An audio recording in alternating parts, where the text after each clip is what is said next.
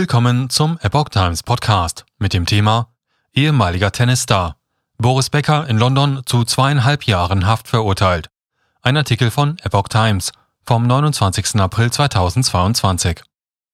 2017 wurde Boris Becker gerichtlich für zahlungsunfähig erklärt. Er musste sein Vermögen offenlegen. Doch die Tennislegende verschwieg den Insolvenzverwaltern mehrere Besitztümer. Das hat nun Folgen. Der ehemalige Tennisstar Boris Becker muss ins Gefängnis. Ein Gericht in London verurteilte den dreifachen Wimbledon-Sieger am Freitag zu zweieinhalb Jahren Haft, wovon er mindestens die Hälfte absitzen muss. Der frühere Ausnahmesportler hatte Vermögen im Wert von mehr als eine Million Euro in seinem Insolvenzverfahren nicht offengelegt. Eine Jury hatte Becker deshalb vor drei Wochen in mehreren Anklagepunkten schuldig gesprochen. Der 54-Jährige hatte die Vorwürfe bestritten. Er kann gegen das Urteil Rechtsmittel einlegen. Die Laienrichter am Londoner Gerichtshof Southwark Crown Court waren zu der Ansicht gelangt, dass Becker den Besitz einer Immobilie in seinem Heimatort Leimen verschleiert, unerlaubterweise hohe Summen auf andere Konten überwiesen sowie Anteile an einer Firma für künstliche Intelligenz und eine Darlehensschuld verschwiegen hatte. 24 Anklagepunkte Die Staatsanwaltschaft hatte insgesamt 24 Anklagepunkte gegen Becker erhoben.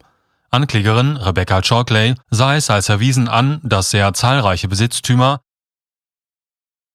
abs absichtlich, absichtlich, dass er zahlreiche Besitztümer absichtlich verschwiegen hatte und nun seinen Beratern die Schuld zuwies, die sich ihm zufolge um seine Finanzen gekümmert hatten.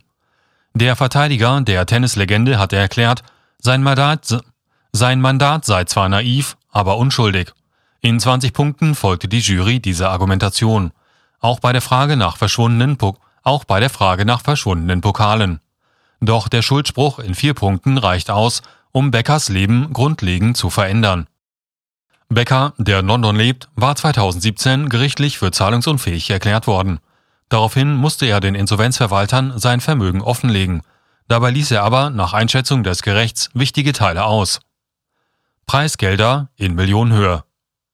Der dreifache Wimbledon-Sieger hatte zwar während seiner Karriere etwa 25 Millionen US-Dollar an Preisgeld eingesammelt und nach eigenen Schätzungen etwa dieselbe Summe mit Werbung verdient. Dennoch geriet er in finanzielle Probleme. Becker machte dafür vor Gericht unter anderem die teure Scheidung von Ex-Frau Barbara verantwortlich, sowie hohe Unterhaltskosten für Tochter Anna Ermakova. Becker kommentiert unter anderem für die BBC Tennisturniere und erfreut sich bei den Briten großer Beliebtheit. Seine Partnerin Lilian de Cavaljo Montero begleitete ihn jeden Tag ins Gericht. Zuletzt war auch sein ältester Sohn Noah an seiner Seite. Die beiden waren auch am Freitag mit dabei. Der Präsident des Deutschen Tennisbundes, Dietloff von Armin, hatte vor der Strafmaßverkündigung seine Loyalität mit Becker bekräftigt. Dieser habe für das deutsche Tennis unstreitig herausragende Erfolge gefeiert, sagte von Armin am Freitag am Rande des Spitzenplatzturniers in München. Wir stehen da, würde ich sagen, treu an der Seite unserer Tennisikone, sagte er.